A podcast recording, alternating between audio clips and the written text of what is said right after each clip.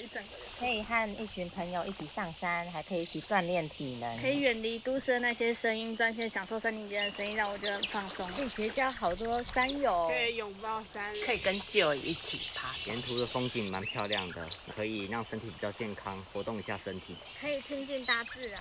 棒棒棒棒棒棒棒棒棒，风去 Go Go Go Go for fun！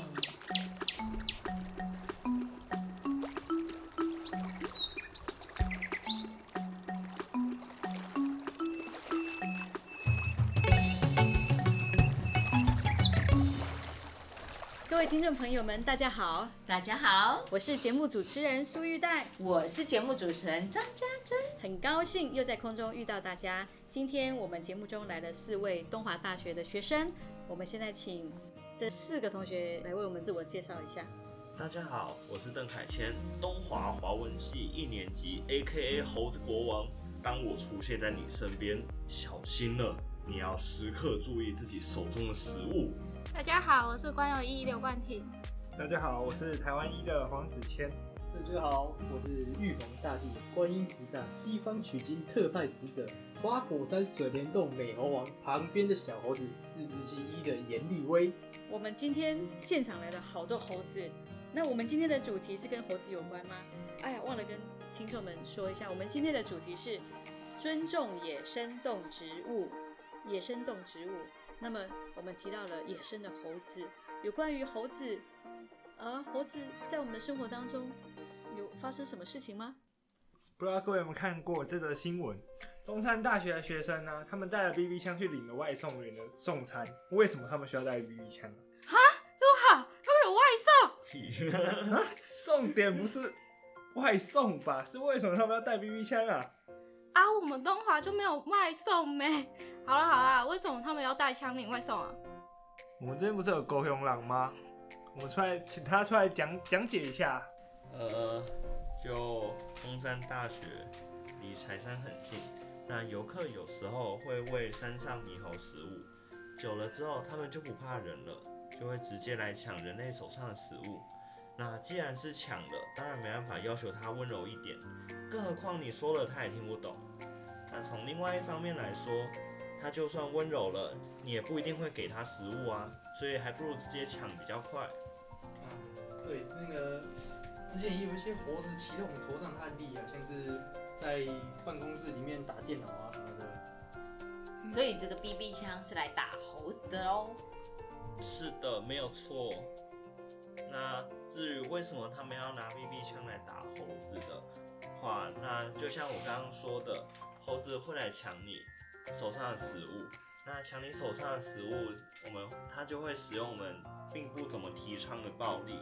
那在抢你食物的途中，它也没办法好好的控制自己手要碰到哪里，那不可避免的就会有把你抓伤之类的危险。那为了要自保，跟为了要保护手上的食物，那他们就会带着 BB 枪来顶外送喽。所以是他们拿 BB 枪，主要是保护自己了哈，不是说特意要拿 BB 枪去射猴子啊。不是不是不是嘛哈，也就是自我防卫的概念，没有错。拿来说有点贺阻的作用了，就是让猴子知道说你不要靠近我，不要来跟我抢食物这样。对，没有错。哎，那为什么我们去爬鲤鱼山跟佐仓步道的时候，猴子没有骑到我们头上来啊？呃，那边的猴子跟柴山那边其实是差不多的。那我们那天去的时候，蛮多猴子都藏在树上、树叶间，所以我们可能看到就比较少嘛。那而且那边的游客不会乱喂食啊，那边猴子比较尊重啦。对啊，为什么不能就是乱喂食那些动物？就我们给他们食物吃，这样不是很好吗？他们在野外生活那么困难。对啊，而且猴子好可爱哟、大只的跟小只的屁股还红红的耶。而且他们有时候那个小只的会趴在妈妈的身上，看起来就是非常的有天伦之乐。对呀、而且它毛茸茸的，超可爱的，我好想摸它一下哦。你可以摸吗？呃，不行，我们可以喂吗为什么要？长得毛茸茸？因为如果没有毛的话，它会冷。那至于说屁股红红。这屁股红红，这个我就不知道了。这个可能之后再查资料，或者再去问其他老师什么。哎、不是，这不是重点吧？好，重点是你有这样子的想法，那其他游客也会有这样子的想法，会想要去摸那些动物啊，会想要去喂那些动物啊。那可是你去喂了那些动物的话，他们就会把你跟食物画上等号。可是你又不是常常去喂，他们不会认得你的脸，那他们就会觉得有上来爬山的这个形状的动物都会带食物过来。在拿食物的时候，并不会去控制自己，不要去伤到你们。那呃，以受伤来说的话，在山上受伤其实非常不方便。那呃，你是说猴子跟人类抢食物的时候，有可能会因为动作太过于呃原始而伤害到人类这样子？对，没有错。如果他们养成了这个习惯的话，有几个坏处。第一个就是一些本来没有想要喂的人，那可能那些猴子啊或者其他动物什么的，也会把它们当做是食物来源，然后就扑上来，那他们等于受了无妄之灾这样子。另外一个方面来讲的话，呃，人类的食物其实有经过加工，所以并不是那么适合野生动物来吃。那野生动物吃了之后，可能会呃对身体有一些损害啊，可能会让寿命有减损啊。那久了之后，这些事情其实都对整个生态的生物链都不的食物链都不是那么好的一件事情。那还有另外一方面，就是说，因为呃，垃圾这个观念是人类才有的。那山上猴子没有经过教育的话，他们不会有这种观念。那其他动物就算有教了，也不一定会懂这样子。那他们没有垃圾必须妥善处理的观念的话，那他们可能就会抢到食物，然后那些包装啊、垃圾什么的就随便丢在山林里。那一方面是污染山林的环境嘛，那走上来游客看到那个心情也不是那么的好这样子。那另外一个方面是可能会有野生动物看到这些垃圾没有看过，以为这个也是食物的一种，然后吃下去。那吃下去之后，这些垃圾没办法被消化，然后在它的胃里面就还是占了很大体积。那它最后就会因为没办法进食，所以直接饿死。那这个都是你随便喂食动物、随便去触摸动物的野生动物的坏处啦，这样子。好，所以就是说，我们知道猴子它的食物之一就是果实。那其实果实它并不会像人类的食物这么的咸。那像例如我们的饭团里面可能就会有非常咸的，例如呃有卤蛋啊，非常咸的卤蛋，或者是呃菜爆。哇，这就是咸滋滋的，非常的下饭，而且可以补充我们的电解质。可是猴子它可能不一定会需要这些电解质，因此它可能会改变了动物本身的饮食习惯。那其实我们喂食主要是会改变动物的习惯，那这样子的习惯可能会影响到整个环境的生态也。造成动物的身体的负担，让它健康的危机。对，好那呃，最直接的案例就是我们刚刚讲的，出去出去拿个外送，还要带枪来防来防猴子嘛。那那个又不是那个学生去喂猴子的，那可是他就是受到受到无妄之灾的其中一种人。那比如说以前我还有去武林农场露过营啊，那那时候早上就看到过有其他游客在那个木桌上面放个花生，然后转头想要去拿其他的东西出来一起吃，可是他一转头，旁边就马上有猴子冲出来，然后把他的花生抢走了，然后所以那个游客一回头来就干我花生呢？对，就会这个这个也是你先你花了钱，然后再花了体力把食物带上来，结果为了猴子就心情就整个花钱买经验嘛，下次就知道不要把那些东西放在桌上。哦，这不只是放在桌上，如果到山上去，包括山屋啊，包括我们的露营的背包、装备等等，其实里头有一些食物有味道的话，野，野生动物它其实就会想要来拿取哈。所以我们对于我们自己的食物，如果上山的时候都要包装好，尽量不要成为野生动物的佳肴这样子哦。对啊，其实我有一个呃方法，像我的方法就是到了山上或是野外的时候，我就会把所有的食物放在密封袋里面，至少它的味道不会这么容易让所有的野生动植物都很容易嗅到我的食物的味道。那不知道各位同学有没有人去过武林农场呢？你们有去过吗？我有，我有，那你们可以来分享一下，你们到了武林农场有遇到猴子或者是其他野生动植物跟你们互动太过于亲近的一些案例吗？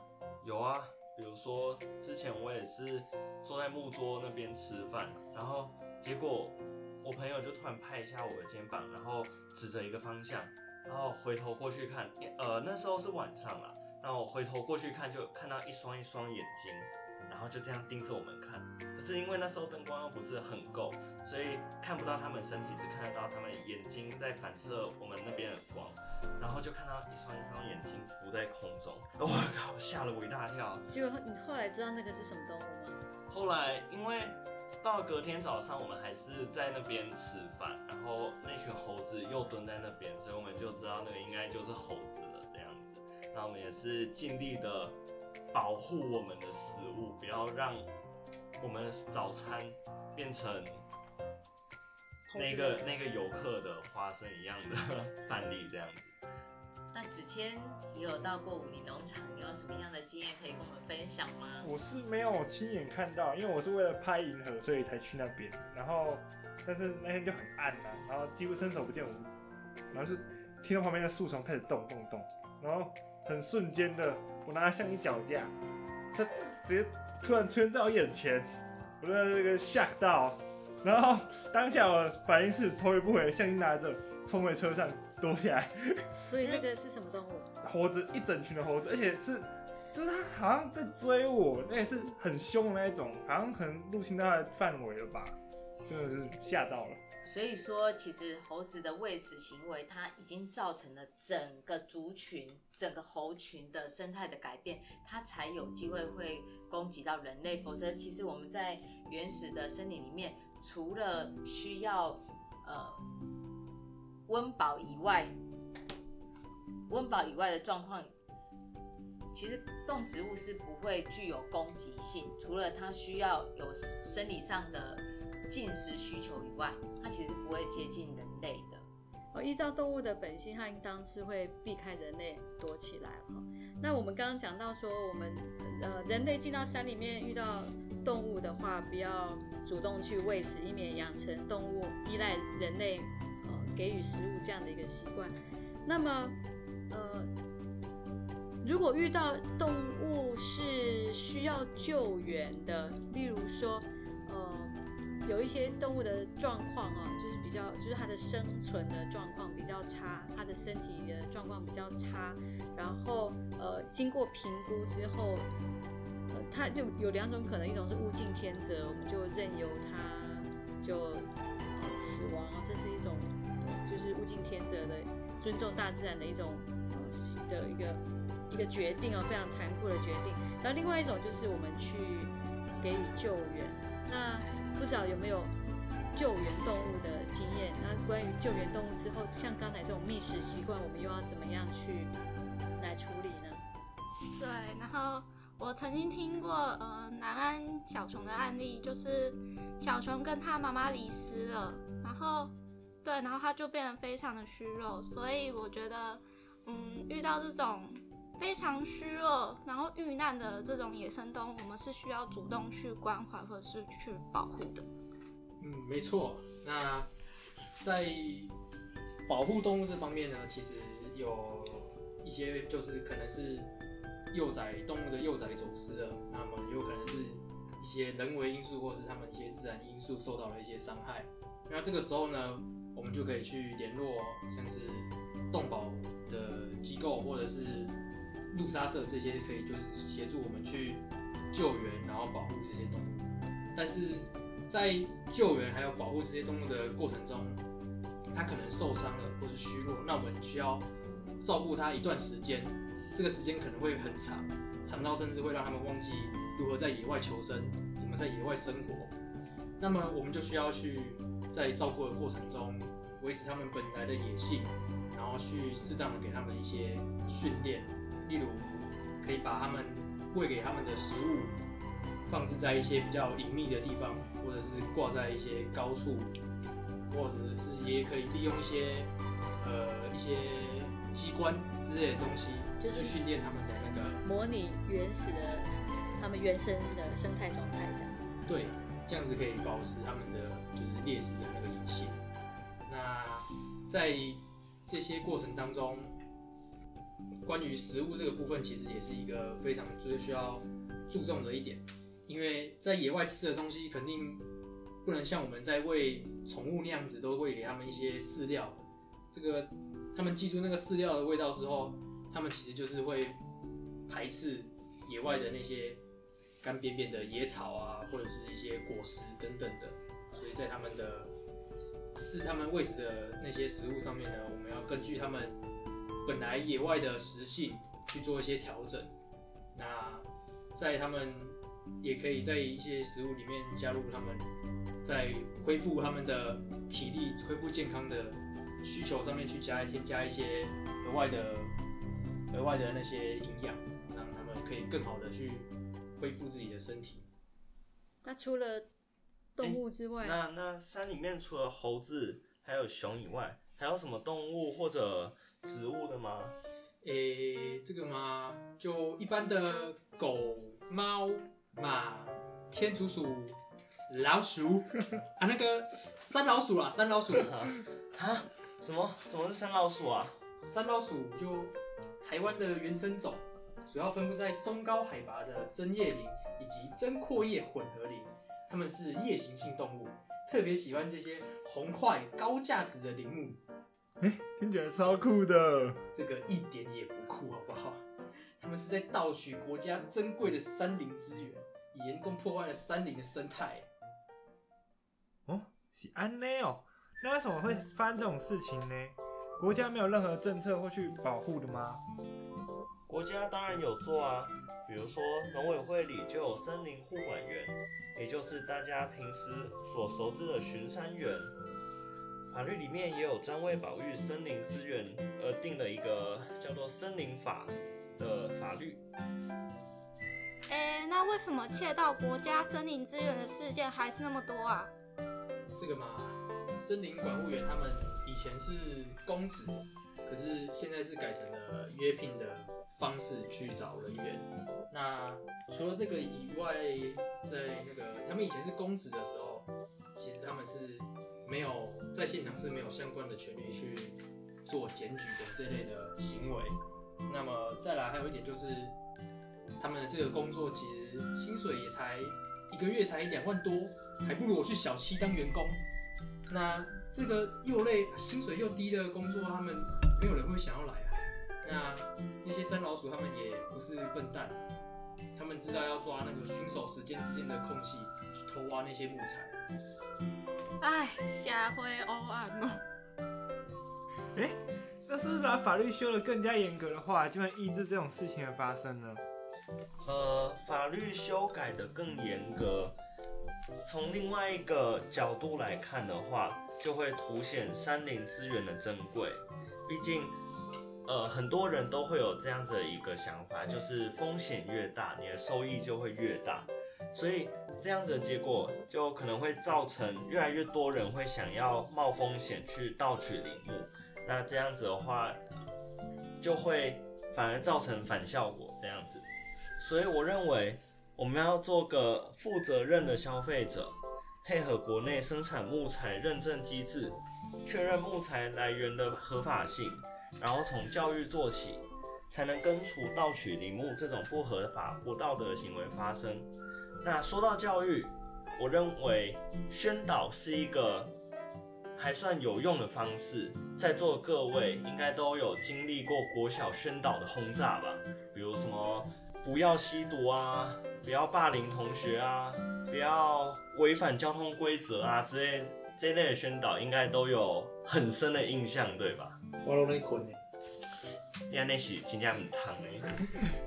那可是这种题材的话，比如说保护山林啊，不要随便喂食野生动物啊，这种宣导要怎么宣导？因为你知道，像那边就有一个小朋友在听宣导的时候，就会直接在台下睡的。那呃，在课堂上来说的话，他宣导的效果就不会那么好了。那我们是不是有什么其他方法可以增加宣导的效果呢？其实我觉得宣导的方式，当然从学校下手是一个管道。那其实我们还可以透过，例如看电视的时候，当呃八点档，就是我们很多婆婆妈妈喜欢看八点档的时候呢，中间来一个电视的宣传，哎，这个时候效果也不错。或者是小朋友在看卡通的时候，中间来一个宣传短片。诶，这个时候也是一个不错的效果。那当然，其实从学校的教育里面做宣导也是一种方式。值得庆幸的是，我们的户外教育已经被列入了十二年国教里面。那因此呢，户外教育的活动开始被重视。那其实户外教育它有一个非常不一样的课程，就是它必须要实践，也就是走出教室到户外去从事呃一些活动。那在这个活动里面，其实很多的小朋友或者是很多的同学都可以透过经验不断的学，呃，在所有的活动里面从经验里面去学习，他不断的一直在改进，或者是呃更友善社会、更友善环境。那这样子的方式其实也是一种呃宣传跟推广的方法。除了学校教育之外，还有社会教育了哈。例如说，我们现在制作 podcast。哦，也是透过一种网络的无国界的一个方式哈，来宣达一些呃，或者宣导一些有关于爱护山林、尊重山林的一些概念，在我们的广播节目当中。那呃，不管是什么样的教育方式，学校教育或社会教育，其实我觉得教育呃，除了教育之外，另外就是法律啊，法法律的规范。那法律是一个呃最低限度啊，就只是最低限度的一个呃制止我们有。不法行为的一个一个法律的措施哈，这是最后的一道防线。当然是希望不要呃，在这个最后一道防线，我们到了那个最后一道防线才要去呃维护山林，呃这样的话就是我们真的就就太太这个素质就太低了。我们当然是希望提高我们国民的素质哦，透过教育，然后每个每个人都能够约束自己，然后做好爱护山林。那我也希望呃台湾的山林。可以变得越来越好了，至少像是这种学生去拿个外送还要带 BB 枪来防身的事件，是真的希望不要再继续发生或者继续严重下去了。然后，那我们今天很高兴啊，在这个今天的节目当中，我们看到了呃呃关于尊重动植物哈动物或是植物啊，我们的同学都提出了很宝贵的看法。